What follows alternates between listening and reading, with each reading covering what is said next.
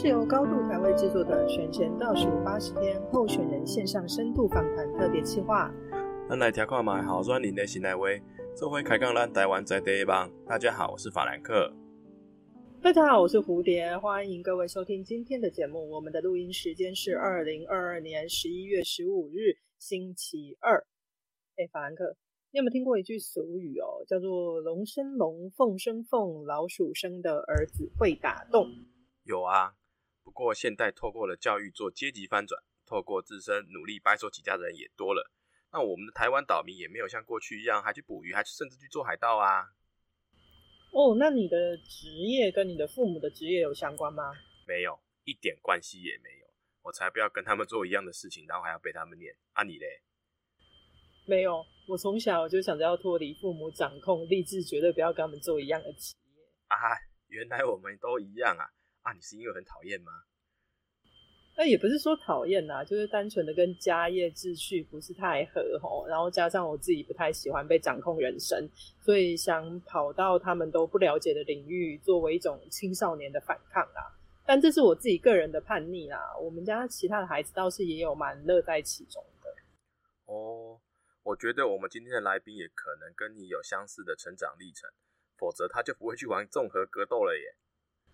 等下你说综合格斗，我有听过篮球选手参选，我也有听过跆拳道选手参选，啊，我还听说台大吉建社出了很多位现任议员，但我还没有听过综合格斗的选手呢，是不是很酷？我们今天又可以学习新知识的，综合格斗听起来很过瘾，不知道是不是摔来摔去的那一种？你赶快把它介绍出来，让我们打一场吧。哦，好哦，让我们欢迎我们今天的来宾，民进党籍桃园市龟山区的议员候选人李宗豪。宗豪你好，Hello，法兰克蝴蝶你好，我是宗豪。好，那请宗豪跟我们那个听众朋友做一下简单的自我介绍。好，大家好，我是呃桃园市龟山区的民进党籍提名的议员候选人，我叫做李宗豪。呃，我今年二十八岁，然后目前呃是。第一次出来参选嘛，然后我也就是刚刚有提到，我其实不是选手啦，我就只是呃在求学阶段，然后学了蛮长一段时间的综合格斗，然后那时候有参加一些业业余的比赛，并没有参加到职业这样子，因为还有一些读书的期间还没有完成。然后我之前大学大学毕业之后是先进去那个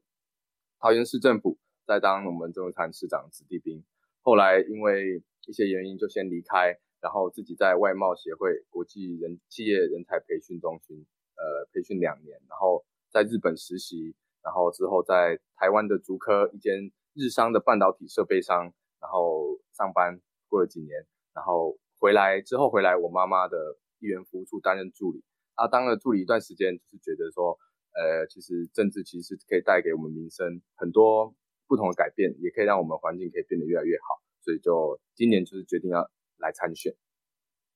嗯，那我想问一个问题哦，那你当初做综合格斗的时候啊，那个父母没有担心有反对吗？哎，还好那时候我在当还还在学格格斗的时候，我其实就是在新竹读书的那段时间，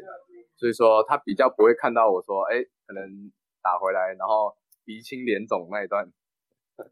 但是我的同学都有看到啦，就是有时候回来，哎，其实有时候去参加比赛回来被打到嘴巴，那时候，呃，其实是打不太开的，下巴打不太开，吃饭就只能有一个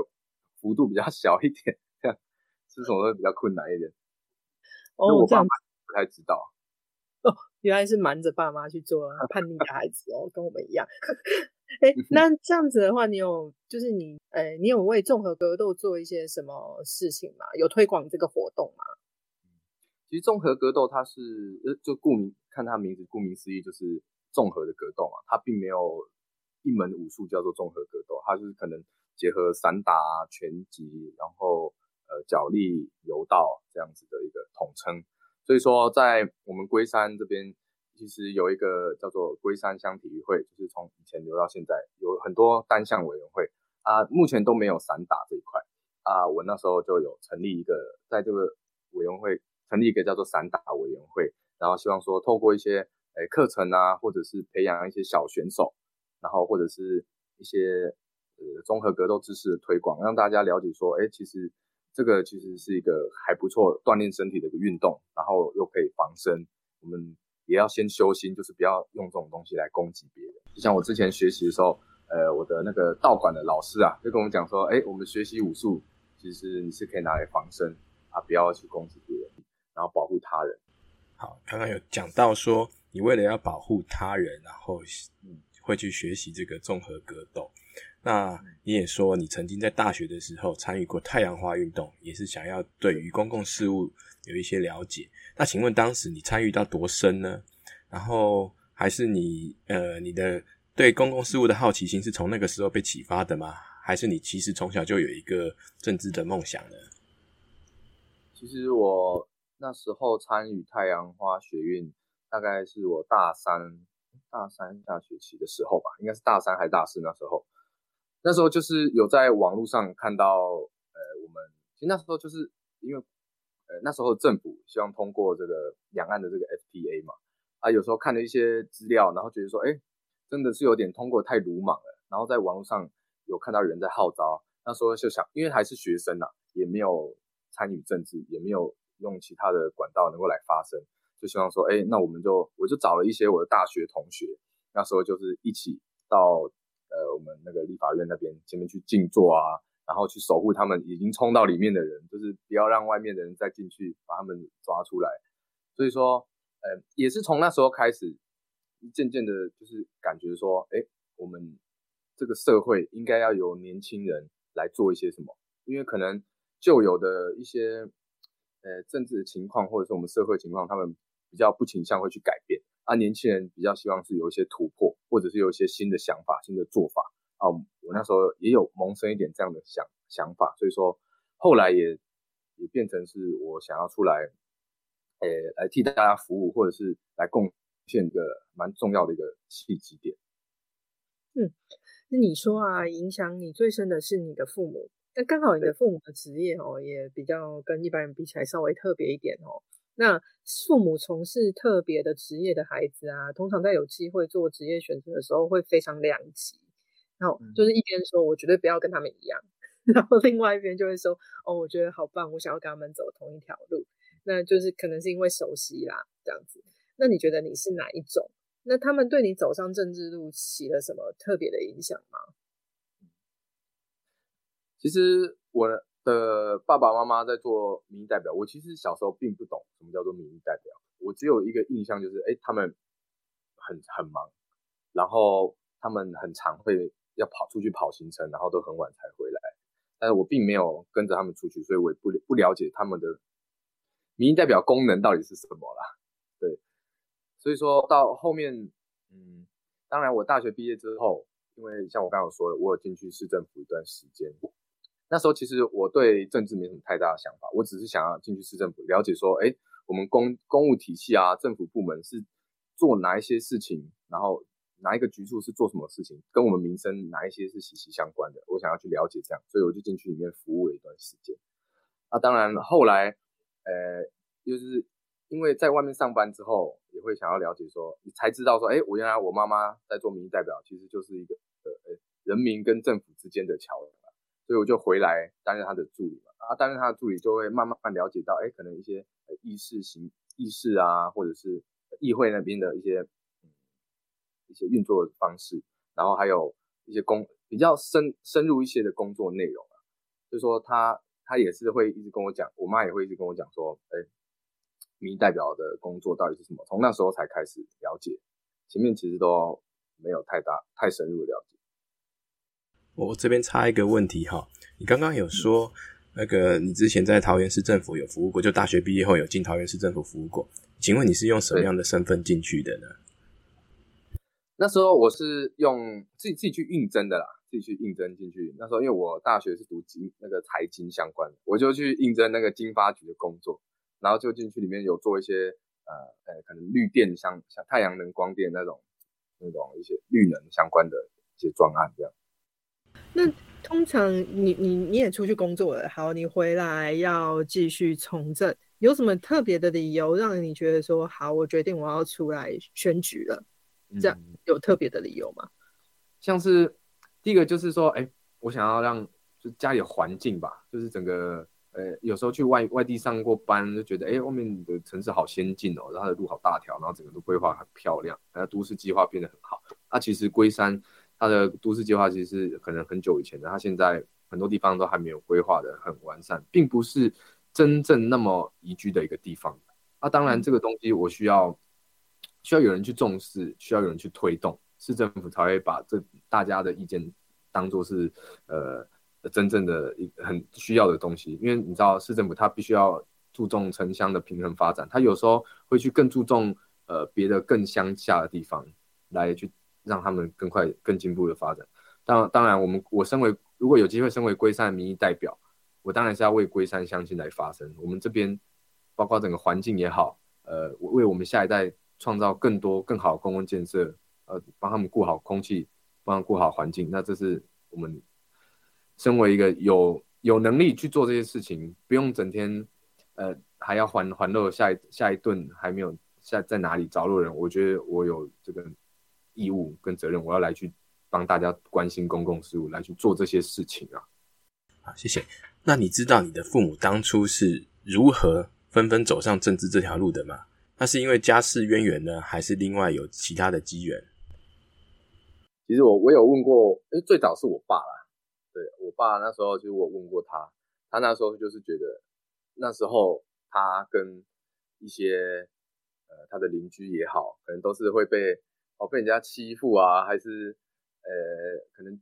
就是那时候公部门呢都比较霸道一点这样，然后就觉得说，哦，那那他是不是可以做一些什么？然后后来就是想说，哎，从代表，呃，那时候有乡民代表啊，乡民代表来出来选，然后那时候就想说，哎，我们为什么我们讲的话都没有人听？然后他就开始选乡民代表，他也是前面选了几次没选上，然后后面后面才选上的，就是也是蛮坎坷的一条路啊。哎哎，所以是爸爸爸爸先从乡民代表选起，然后选选选一路选到立委，然后妈妈再加入这样子吗？对，就是我我爸开始当代表两届，然后议员两届，然后立委两届，然后后来我可能我爸去当立委之后，那时候就由我妈来地方来服务，地方服务棒子就交给我妈。哦，这样子。哎，真的是从小就在这个样子的家庭长大，哎，就像你刚刚说的，可能我小的时候，你们小的时候都不知道爸爸妈妈在做什么，只知道可能有很多叔叔伯伯来泡茶啊或什么之类的，家里一直很热闹，然后他们一直都很忙这样子。那可是我们知道你是从这样子的家庭背景长大，那你也因为家庭背景特殊的关系哦，所以在你这次出来选举选区内对你的耳语攻击不断哦，请问你本人怎么看待这些攻击呢？是不是会觉得？也太不公平了吧之类的。其实我们这边有几有一些候选人啊，会用可能我正二代，或者是他们会打出一些口号，像是什么政治不是世不应该政治世袭，或者是政治不是家业这样子的方式来攻击啊。但是其实呃，应该是这样讲，我还没有参选之前，大家可能也不认识我啊，因为我自从。但是其实我一直以来并没有利用我爸爸妈妈是政治人物这一个这个角色，然后来从中获取什么样的利益，或者是对我的工作上有任何的呃该怎么讲特权。我也是自己去外面去逐客上班，直到后来因为想要做一点事情，然后回来参选之后，才用这样子的方式来攻击我。我个人是觉得，嗯，我我都不会去特别回应啊。是觉得政治世袭这一件事情，我们台湾是民主国家嘛，没有一个没有一个人是有办法像政治世袭这样直接移转给下一代的，都是要靠自己来一步一脚印努力，然后争取大家的认同，才有机会去当选民意代表来替大家服务。当然，我身为正二代，的确有一些跟政治素人比起来有一些优势，可能是我们有服务的。已经有服务的班底存在，而且也对地方也相对熟悉。当然，因为如此，我还是就算即使如此啦，我还是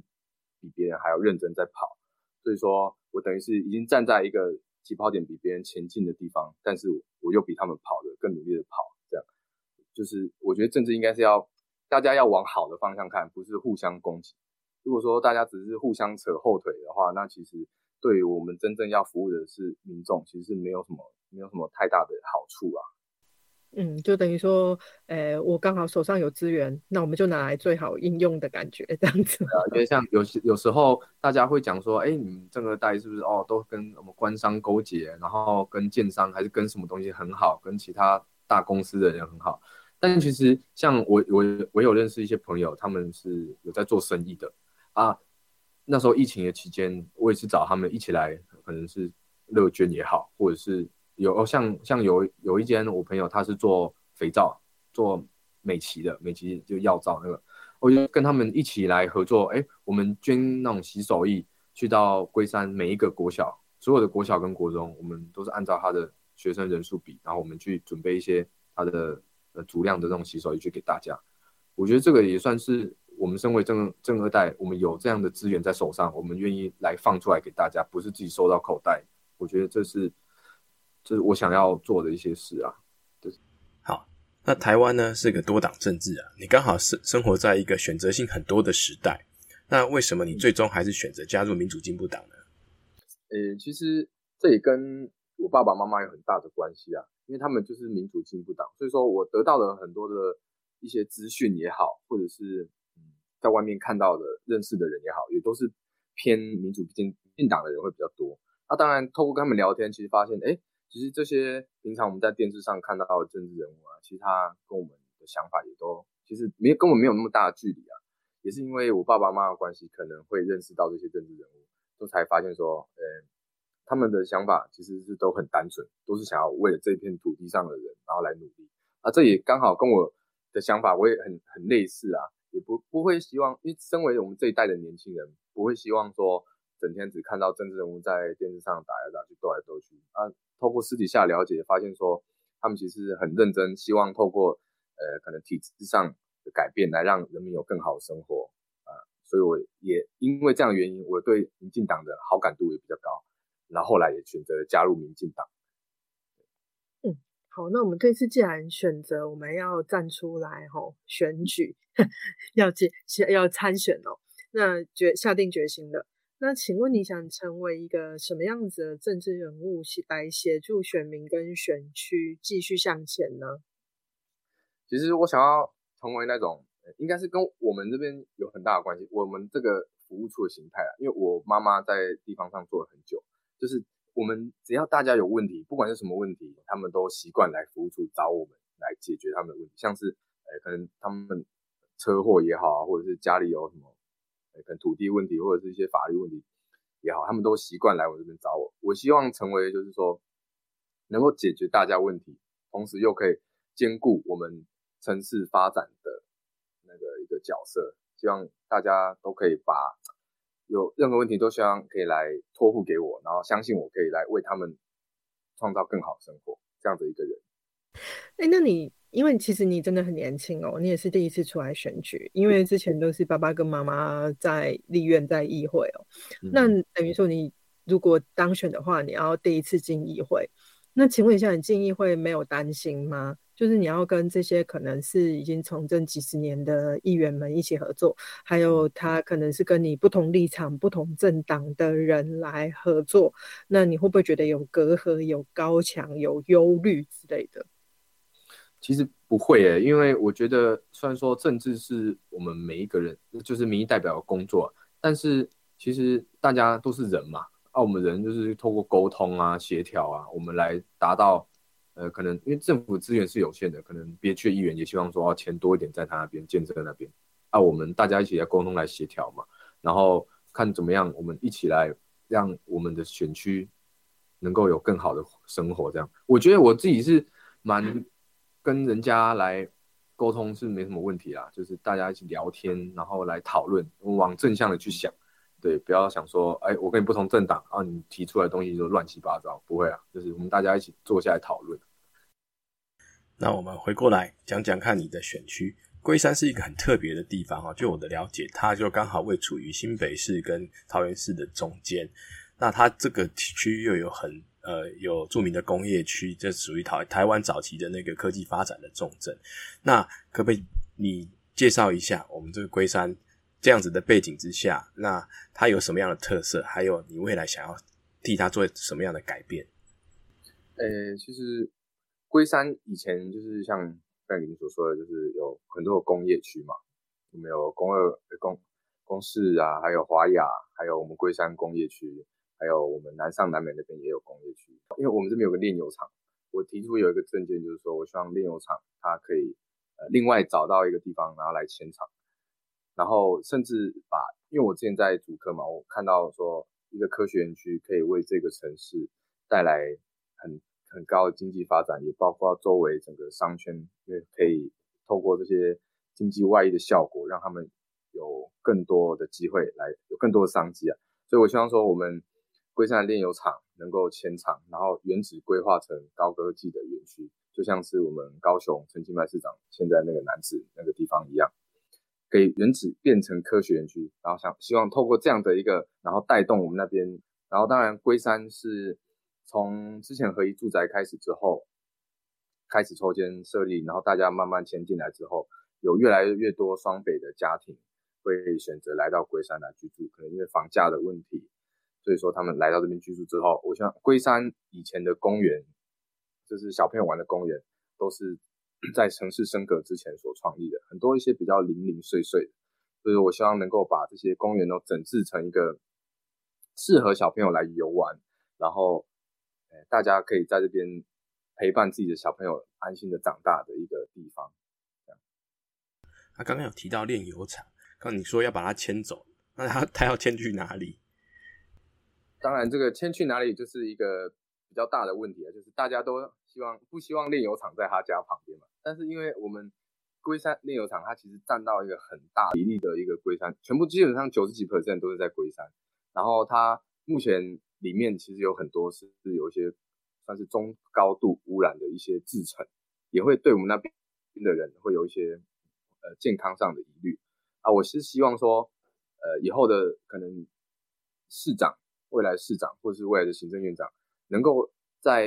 可能人烟比较稀少一的一些地方，能够将它迁移这样。当然，这是比较长、最终长期的计划啊。我也有提一些短中长、短中期的计划，可能类似先。呃，停止一些高污染的一些制成，或者是回馈金的制度，必须要制度化，先带给至少附近的一些邻里能够有一些呃补偿，这样。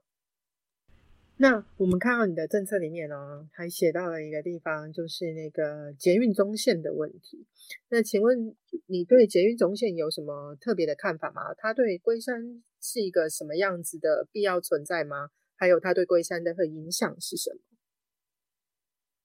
捷运中线其实是龟山一直以来最大的建、最大的公共建设，它是串联我们双北跟桃园的一条直接拉过去的一条捷运道、捷运线。就是我们以后只要有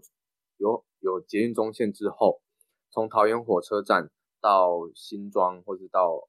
到新庄这一段时间只要十十十八分钟。现在目前的情况是。呃，像我以前也会有时候会载我老婆去三重上班，都会走我们的台一线，基本上在那边都至少会塞个三十几分钟，所以说它对我们整个整个交通也好，或者是串联我们呃桃园跟双北，也可以减少一些城城乡落城乡发展落差的一些问题。那再请问你哦。那像那个刚刚有提到捷运中线会串联双北跟那个桃呃桃园这边的一个交通的动线，那途中它会经过呃科有经过科学园区吗？那这个会对不会不会对于这个科学园区的呃从业人员，然后移居龟山或者是把龟山当做是一个生活圈有所帮助？那你怎么看这件事情呢？呃，其实中线的话，其实是并没有经过我们的华雅科学园区的。它是华雅科学园区的话，那边是一条叫做机场捷运啊。我们中线的话，其实就是就是从桃园火车站到新庄那一段那一段回龙那段，因为这段地形上会是比较有点像爬山，然后再会再下山的一种这一一个地形啊。所以说它中间是有一段是比较相对是比较呃城市发展没那么进步的地方，像是呃因为可能在比较山里面嘛。所以说，希望透过这样捷捷运在这边设立的方式，因为我们这边龟山其实有很多，呃，包括学校啊，大学就有呃两三间吧。这这一条捷运中线是有经过这几大学，包括龙华科大或者是我们的呃民传大学，都是在周遭附近。而且龟山有旧城区，就是在我们龟山后街的地方，那边也都是在我们捷运中线可以走路可以到的地方，也会活络这这个龟山商圈后街商圈。哦，我只是比较好奇啊，现在那个龟山的土地规划来讲，好像现在都。开发都集中在那个 A 区捷运站那附近嘛，林口长庚那一带。那至于像茶砖路、东万寿路、万寿路这一带，几乎没什么在动。甚至刚刚的讲到那个民船，民船十几年前开发过之后，就再也没动过了。对啊，那这个到到底这政府的规划是什么呢？那加上捷运中线现在要进来了，那捷运中线的沿线好像也应该要跟着有带动，可是现在也没感觉说那个那一带从回龙那一带下来都有什么变化。其实。其实捷运公线站点在这边啊，可能它附近它一整个街廓吧，它都会做成一个那种捷运共共同开发的一个预定地这样。所以说我这边可能以后都会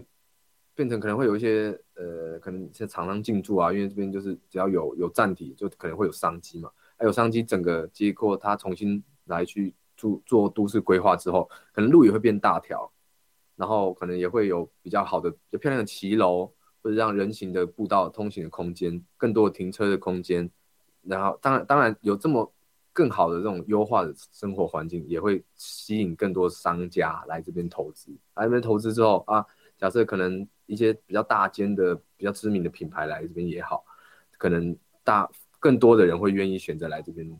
落脚。当然，我刚刚有说民船附近，其实民船那边。就是也算偏大同路吧，大同路其实在靠近万寿路的地方也是有一个捷运站的啊。那沿沿路上也有我们的寿山高中、龟山国小，还有龟山国中。其实这边很多是很多教育的学校，所以说包括你刚才有提到东安寿路、万寿路啊，这边也都是以后捷运中线会经过的地方。我们非非常期待捷运中线带来给龟山的的商机跟整个都市的风貌的改变啊。那他预计什么时候会好啊？预应该是说，现在目前的阶段是在刚通过环评的环境影响评估已经通过了，也市市长郑文灿也有说过，希望期待在他任期结束之前，综合规划可以通过。但我们现在就是一直在追这个综合评估，呃，终终归通过了，通过之后才可以进行后面的发包啊、用地取得啊这些。后续的行程了啊，目前是希望说可能开工到动工可能在八年或九年之内可以完成，至少越快盖好，大家可以越快使用到啊，我们才可以尽尽快改改善我们现在风貌。因为龟山这边旧城区，包括山阴路也好，大同也好，它这边该怎么讲？因为以前都市计划，嗯，那时候以前的地主啊，都是把房子盖得满满的，就是可能。嗯，他不会去留一些法控啊，那导致我们可能，呃，路就很窄啊，也没什么停车空间，然后看起来就整个市容很糟糕，然后骑楼也都停满了机车，然后甚至有一些会用铁门把骑楼扣住，你有时候人行走到一半，或者是你呃身障的特殊的，你推轮椅走到一半，推推婴儿车走到一半，你就要 必须要出去跟人车争道，那你这样也变成是。不是一个很舒适的感觉啊！大家也习惯来这边啊，看到这样的情况啊，那我不会想要在这边住，我只是想来这边上班就好。那如果说透过捷运中线带来这种，呃，有机会，但因为这种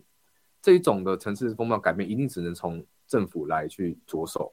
如果你要一般的建商来去收购，那个可能时间上又会拖得很久。如果说政府来去做这件事情的话，也是有半强制的力量啊，也当然是往好的方向的发展，我们大家也是非常期待。当然我也会持续监督啊，这也是我们龟山非常重大一项建设，我非常希望它能够在呃下一任市长任内就可以开工。那我想请问一下，那你对龟山这个地区的愿景跟期待，希望我们将来大家提到龟山的时候，是一个什么样子的想象呢？我希望大家来到呃讲到龟山，因为大家可能以前对龟山不是那么认识，可能对龟山岛还比较熟，所以。我希望大家在龟山看到的是一个比较年轻的城市，因为现现在龟山的平均年龄其实是越来越低。自从呃双北的一些新移入的家庭进来之后，龟山的平均年龄越来越低，而且也越多人会在这边定居，然后甚至会开始繁有小孩繁衍下一代。就是我希望龟山其实它是有很多天然资源跟人文特色的一个地方，当然它的观光也好，然后未来我也希望把龟山打造成一个呃宜居，大家会更愿意来这边住。而不只是来这边哦，来工艺区上班，或者是来科学园区上班，来这边一下就走的一个地方。希望透过可能更多的社会宅，或者是更多的一些公共建设，像是公园也好、亲子馆也好，让大家愿意来这边留在这边定居。这样。好，那我们刚刚之前有提到说，龟山有很 有像华雅工业区，然后龟山工业区，还有公武工业区那边，呃，都是一些。呃，算是高科技，也有传产。那这边的从业人员，那大部分有的是，就我了解，在地的其实并不多，都是靠外外地来过来的。那有没有什么方？呃，你的证件里面有没有什么提到关于能够把这些人留在桃园？像你刚刚说的，龟山成为一个宜居的地方，让这些从业人员在这里选择龟山是一个可以适合居住的地方？你的证件有没有提到这相关的呃措施或者是那个建议呢？那我证件就是希望说把呃人才啊，可以都是留在我们龟山，就是除了去，当然就是要呃，刚刚有提到公务工业区，公务扩大，因为现在正在讲公务扩大，就是把公墓那一块，除了新建成生命园区以外，剩下工业工业地可以把它释出，让更多的可能高科技产业来这边设厂，设厂之后就提供更多的就业的一些空间。让我们在地的人可以不用再去双北上班或者去内湖上班，在这边就可以，嗯，这边就可以有很好工作，然后也愿意来，也在这边落地生根嘛。当然，龟山就是像我所讲，像你刚刚有提到，我们龟山工业区这边算是比较下龟山的部分，它这边都是一些可能外来人口来这边上班，可能下班之后又回去他们那一边，可能是巴德也好，或者是住在桃园的也好，我是希望说。呃，透过设宅的方式，让年轻人可以来这边，来这边找有一个家可以去居住。当然，我们附近它的整个周遭环境，包括空气环境污染、空气污污染这些，都要尽量降低，然后大家来住在这边的时候是一个比较安心、然后健康的一个地方。那我们也知道，就是如果如果我们有家庭要移居到龟山的话，尤其是是是有小朋友的家庭哦，那在这个部分你有帮他们考量一下吗？因为呃，如果有小朋友家庭的话，他们家长要在乎的可能就不只是社宅的这个部分了，除了有地方住之外，小朋友有没有地方去就学、教育之类的，都应该是他们会关心的部分。那这个部分你有什么？政策提出来，想要给他们参考的吗？其实这个是算是我蛮注重的一些政策，像是呃增加一些我们公托、公幼，还有一些甚至两岁专班啊，就是在生小生完小孩之后，他们有政府来提供这些公共的措施，可以让他们去安置他们的小朋友，然后可以回到职场去上班啊，然后也要也要监督，就是我们现在公托公幼。不要再有那种虐儿的事情发生，让大家放心的把小孩交给来政府来来养。那当然也是有一些家长或是家庭，他是会选择自己带小孩的。他自己带小孩，那我们就是要创造更多的呃空间，让他们可以减降低他们压力，让他们快乐陪孩子长大。像是呃可能增加亲子馆啊，或者是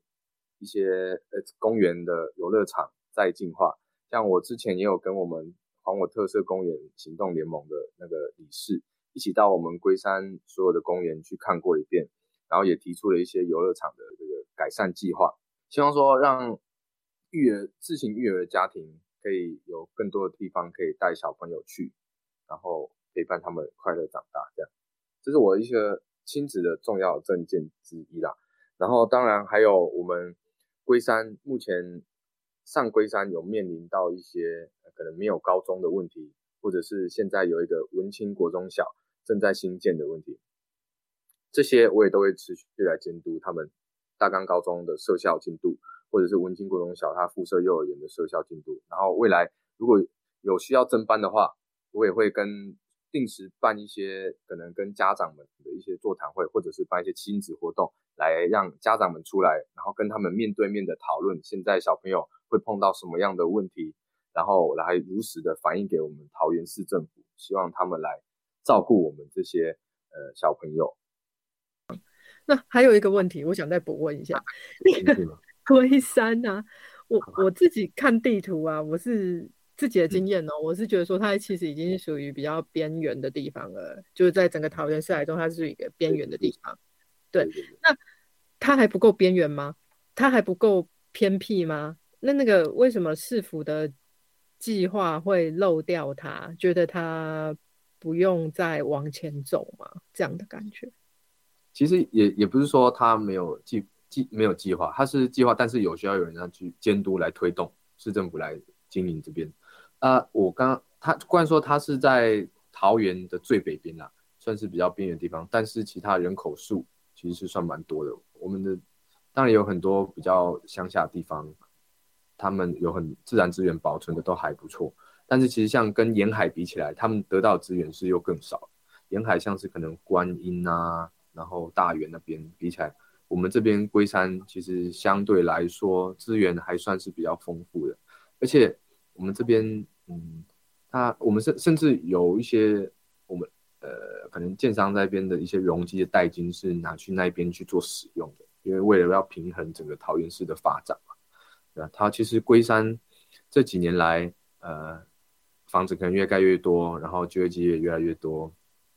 大家愿意选择龟山当他的落脚处的人也越来越多，所以说这就是让我们要让龟山打造成这个更更适合他们居住的地方的一个一个契机啊。那谢谢你跟我们讲了，呃，你对龟龟山的愿景以及你想要做的事情。那我们现在假设你已经进到了议会，那你要用呃议员的身份，然后你要怎么样去达成你这些证件的实现呢？其实。我们团队啊，应该说就是我们团队，他都是跟每一个局处都是非常了解他们的局处该在该做什么，然后哪一个方面，然后可以为我们的龟山乡亲做到什么事情啊？我们未未来进去市议会，也会像我刚刚所说的，定时跟我们的民众报告我们现在进度，然后透过可能数位的方式，大家能够及时反映他们的需求。然后如实在议会来去提案，然后或者是呃进提案之后，然后积极来跟催这些进度，然后监督市政府要争取更多的预算来到龟山建设。嗯，那我们可以感觉到中豪真的非常想要为地方奉献的心哦，而且你除了关心地地方之外哦，你也相当关心国际时事。那这个地方也还蛮引发了我们的好奇哦，因为这你跟我们提的这个国际时事，其实也过了一段时间哦。那台湾的舆论热度并没有这么高，你算是第一位跟我们说你对呃安倍晋三的枪击案是还蛮想讨论一下的，所以我们也很好奇这一点哦，是因为你在政治家呃政治家庭长大的关系吗？所以你对这个部分特别敏感吗？其实应该是说呃。因为我之前我说，我之前是去日本那边有实习嘛，啊，那那段时间又认识了很多日本的朋友。我们自从我开始在台湾上班，或者是后来担任政治的助理，我们都一直有保持联络。所以说，我也那我的朋友也会跟我讲说，哎，日本的政治的状况啊，他们现在生活怎么样啊？我也会跟他分享一些台湾政治跟日本不同样的地方。所以说，当那时候。呃安倍晋三前首相遭到枪击的时候，我也马上有打电话给我日本的朋友，他那时候就已经有，呃，跟跟我讲说，可能他撑不过去。然后，当然，安倍晋三前首相他其实一直以来都是一个非常支持台湾的一个政治人物，敢敢于表态啊，勇于表态的一个政治人物。所以，所以说他跟我们台湾密切的关系。让我会一直想要去关心这件事情，关心日本的事情。这样，那你还有一个令我们印象非常深刻的地方，就是在我们问你啊，影响你最深的电影是什么？你说了《幸福绿皮书》，那这是一部用比较诙谐手法讲述当年美国肤色种族歧视的故事。那似乎感觉你对歧视有很深的感触。那是否跟台湾的国家现况有某种程度的连结感呢？其实，像我们龟山有非常多的新住民，所以说在面对新住民在我们这边的时候，其实大家都会对于他们不同种族可能会有一些歧视的问题。所以说，当我看到不只是龟山了，就是桃园啊，桃园可能后站也很多新住民，可能是外籍劳工，所以大家可能有时候会对他们有不抱抱有异样的眼光。啊，当我看到这一部电影的时候，我就觉得说，哎，其实它跟我们平常生活很像，就是在里面会衍生出一种，就是我想要为弱势来来发声的一个这个想法。当然，《幸福绿皮书》里面有有一句话，就是呃，很非常影响到我，就是光有天才还不够，还要有勇气才能够改变人心。这一句话，就是要站为弱势站出来发声，其实是需要很有勇气，因为你不确定你是不是能够反映他们声音。所以说，我也会持续的跟包括我们的不同的。弱势团体保持一些接触，然后跟他们保持正常沟通的管道，然后如实帮他们的声音反映到市议会，希望市政府也可以照顾到这一群人，不要漠视了他们的声音。嗯，那如果我们把这个歧视的问题，如果从地方拉的比较长远的话，哈，拉大一下，扩大一下这个题目。那我们可能也可以把它跟台湾目前在国际上面的现状做一个连接。那我们就很好奇啦，呃，你觉得议员一个身为一个议员，是不是也应该注意一下国际的脉动跟台湾的国际的情况？是你觉得是应该要注意的吗？还是没有？我就觉得说啊，我只要把在地的事情做好就好了。哦，应该是这样讲，就是议员。它其实比较专门，是服务在呃地方的选民的服务上。当然，一个城市的发展，你有时候会要接近到一些更好的城市或者更先进的地方，包括呃有时候会看到国外啊一些跟我们龟山或者是桃园很相同形态的一些城市，他们是怎么样来解决我们目前桃园或是龟山碰到的一些问题，这些都可以。透过保持国际观，或者是多看一些国际的新闻，然后把他们接近带来我们这边，然后来改善的。所以我觉得是是有必要保持国际观的。当然，桃园也是国门之都，所以说桃园和国际的接轨是必然的。大家外国人来到台湾，可能最常碰到的会是桃园。当然，整个我们桃园的形象也必须要保持。是一个一定水准，才能够成为一个好的国门之都，也是我们台湾的一个形象之一。好，那我们再把眼光再放大一点。好，那你对台湾在国际的未来的愿景跟想象是什么呢？台湾对于国际未来，其实我小时候有个愿望，就是台湾可以加入联合国啊。就是我还很小的时候，那时候我还想说啊。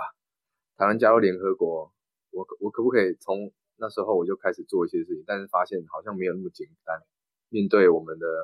恶邻居中国，一直以来在国际上对我们的打压，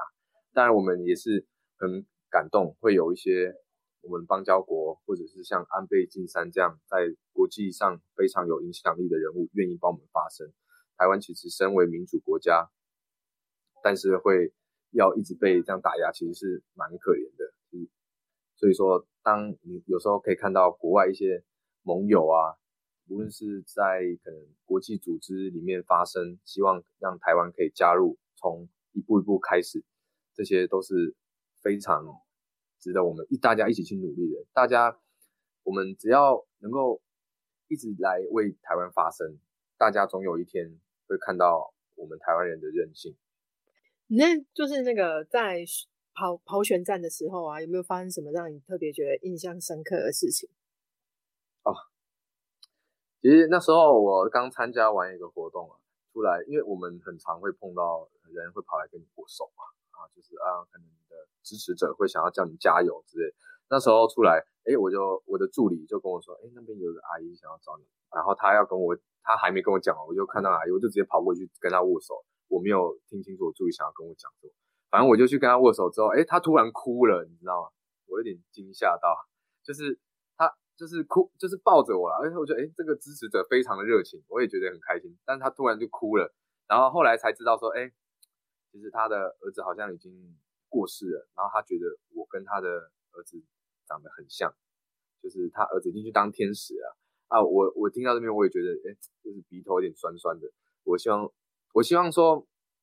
我能够，我想要守护这个阿姨的感觉，能够变成我守护所有龟山乡亲的力量。大家有什么问题，我都希望来替大家解决。因为其实说实在，呃，我有我有自己能够维生的能力。我也有自己够能够在外面找工作养活下一代的能力，但是我知道其实很多人是没有这个办没有办法的。那我希望能够代替他们发声，然后代替他们来去创造一个更好家园，让他们有很好的一个生活的环境啊，照顾他们。哎，中航。那可以请你告诉我，这是我们节目最后的时间哈。那可以请你告诉我们说，我们选民必须知道，而且非得投票给你不可的理由。最后拉票一下。好，谢谢。呃，其实我一直以来我都是比较正派，一直往正方向、正正能量的方向来思考的人。所以说我正派热情啊，我也有在市政府的团队经验，也有在地方服务过的经验。所以说我。我对于我们龟山，我有很多的愿景，然后很多建设跟一些福利，我希望来替大家争取。因此说，我我提出了很多规划跟政见。当然，我在很年轻人的创意，我提出了不同的政见，让希望让龟山创造出更多可能性的前提之下，我刚好有一个很强力的、坚强的后盾的团队，他们都是在二三十年服务的地方经验。我我希望能够利用他们的专业跟他们对于我们地方的熟悉，来让龟山。能够创造出更多的可能，然后让住在这边土地上每一个人都能够有更好的生活，然后来替大家解决他们不同的问题。这是我希望大家可以继续支持我。三号李宗豪，拜托您，谢谢。今天真的非常谢谢宗豪来我们的节目。不知道各位听众的人生是如何走到现在的，但宗豪就像时下的年轻人一样，四处摸索，寻找真正有兴趣的事业。他今年二十八岁，现在似乎找到了他想奉献人生的职业。人的出生无法选择，他也从不回避自己的二代身份，因为他清楚的知道自己获得的资源越多，责任就越大；拥有的越多，就不应该只有藏私自己爽，而是要拿来造福乡亲。不知道各位听众觉得如何呢？但不管怎么样，去投票才能有改变的机会。你各位的每一票都弥足珍贵，一二六就剩下几天而已了，希望大家都能出门去，做出对的选择，让值得的人胜选。好，那又到了我们节目的最后，又是我们交朋友拿好物的时间哦。本次的好物是由新北市议员戴伟山赞助的亲笔签名 Old White 挡泥板一个。在这次专访公布的隔天十二点，高度台位的小编会在李宗豪与高度台位的粉砖各抽出一位幸运得主，小编会跟你联络寄件地址哦。请大家在留言处给宗豪加油打气，分享给你的亲朋好友。尤其是桃园龟山区的选民，还有新北板桥的选民也一起来，走过路过别错过，一起来留言参加拿好物活动，支持中豪要动算。那今天非常谢谢中豪，也谢谢大家的收听，一一二六，希望大家都能做出正确的选择。那我们下次再见，谢谢中豪，拜拜，谢谢，拜拜。